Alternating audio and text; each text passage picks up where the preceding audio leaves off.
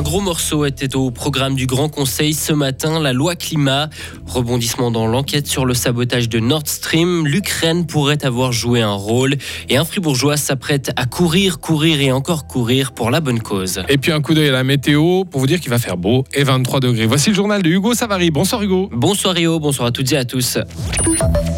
La loi climat au menu des débats du Grand Conseil. Ce matin, les députés fribourgeois ont repris les débats sur la loi climat, un texte qui avait été renvoyé au Conseil d'État en février. L'UDC a essayé de repousser encore une fois ces discussions, les repousser après les votations fédérales du 18 juin sur la loi sur le climat, mais sans succès. Nicolas Colli, député UDC elle a les mêmes problèmes que la loi fédérale, c'est-à-dire qu'on s'impose des objectifs de réduction d'émissions de, CO2 sans savoir comment y parvenir. Et selon nous, et c'est le même débat qu'il y a lieu maintenant au niveau fédéral, ça met clairement en danger l'approvisionnement énergétique de la Suisse. Savoir comment euh, devoir réduire ces émissions, voilà, mais les gens ont dit on ne sait pas dans quelques années les technologies qu'on aura, les moyens qu'on aura à disposition, aussi des contraintes peut-être de législation au niveau fédéral. Qu'est-ce que vous dites de ça? C'est de la pure hypocrisie, on sait très bien euh, comment y parvenir, mais on sait ou plutôt ceux qui, qui prônent cela, euh, savent qu'ils devront s'attaquer à l'agriculture, qu'ils devront s'attaquer aux régions périphériques, à la mobilité individuelle, à l'industrie. Ils n'ont pas le courage de le faire. Nous, nous sommes cohérents, nous, savons qu'il faut diminuer nos émissions de CO2, mais nous sommes également conscients qu'aujourd'hui c'est difficile tant que nous n'avons pas une énergie alternative qui fait fonctionner la Suisse. Cette énergie alternative, c'était le nucléaire. Aujourd'hui, sous l'impulsion des mêmes qui prônent aujourd'hui la loi climat, euh, nous ne pouvons plus compter dessus. Par conséquent, on n'aura pas le choix que d'utiliser encore pendant quelques années, malheureusement, les énergies fossiles jusqu'à ce que euh, l'énergie renouvelable aura pris le relais. Une manœuvre dénoncée par les autres partis. Leurs députés ont balayé cette tentative de l'UDC. À la fin de la matinée, l'élu vert Alexandre Berset était plutôt satisfait on a moins perdu de plumes que ce qu'on pensait. On a pu maintenir des, éléments qui nous semblent vraiment importants. On a eu un petit peu peur au début avec l'entrée en matière. On a vu que l'UDC essaye à nouveau de renvoyer euh, un projet de loi qui a été euh, un petit peu amoindri suite à la deuxième commission. Malgré ça, on est très heureux de voir que tous les autres groupes euh, ont vraiment refusé ce renvoi et puis ont vraiment voulu commencer à débattre sur le fond. Et donc ça, c'était vraiment positif. Ensuite, on a essayé d'intégrer l'objectif de zéro émission nette en 2040. On trouve que c'est vraiment important qu'on aille plus vite. On estime que c'est vraiment réaliste. Ma foi, on n'a pas été suivi. Au moins, on a pu maintenir euh, l'objectif de zéro émission nette en 2050 qui pourrait nous, nous permettre tout de même de, pouvoir contribuer aux objectifs de, de l'accord de Paris. Et les débats vont reprendre à la prochaine session. Ce sera à la fin du mois de juin.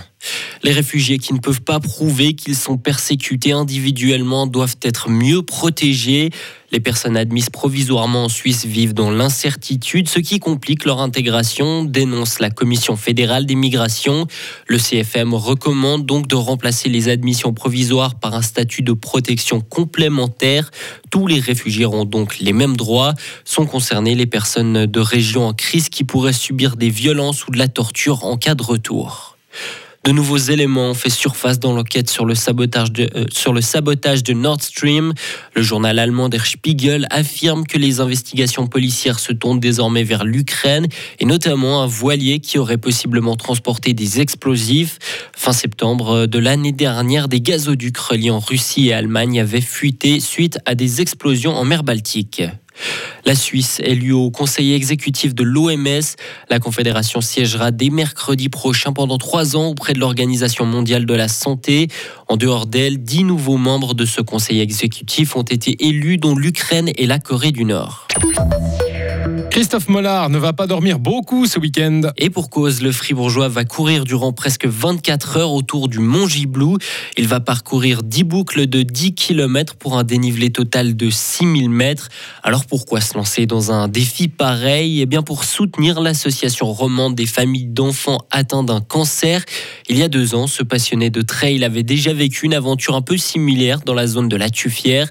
Cette expérience devrait donc l'aider à surmonter cette nouvelle épreuve. Ça va m'aider, oui. Euh, je pense aussi euh, moralement, si j'ai un coup de mou, je pense qu'il n'y aura pas de souci avec ça. Est-ce qu'on pense aussi dans ces moments un peu difficiles, euh, finalement, à la cause pour laquelle on court? Ça, ça aide énormément. Quoi. Déjà, le défi de la Tuffière, ça m'a ouais, vraiment beaucoup d'émotions. pourquoi on court et pour qui et pour ses parrainages. Quoi. Ça fait énormément à la tête et dans le cœur. Quoi. Ça a été quoi le moment le plus marquant d'après vous, avec le recul?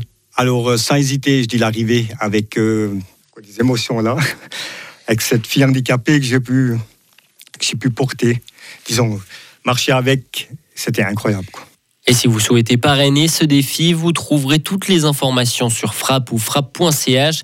Christophe Mollard prendra le départ demain depuis la petite station de ski de Villarlot. Retrouvez toute l'info sur frappe et frappe.ch.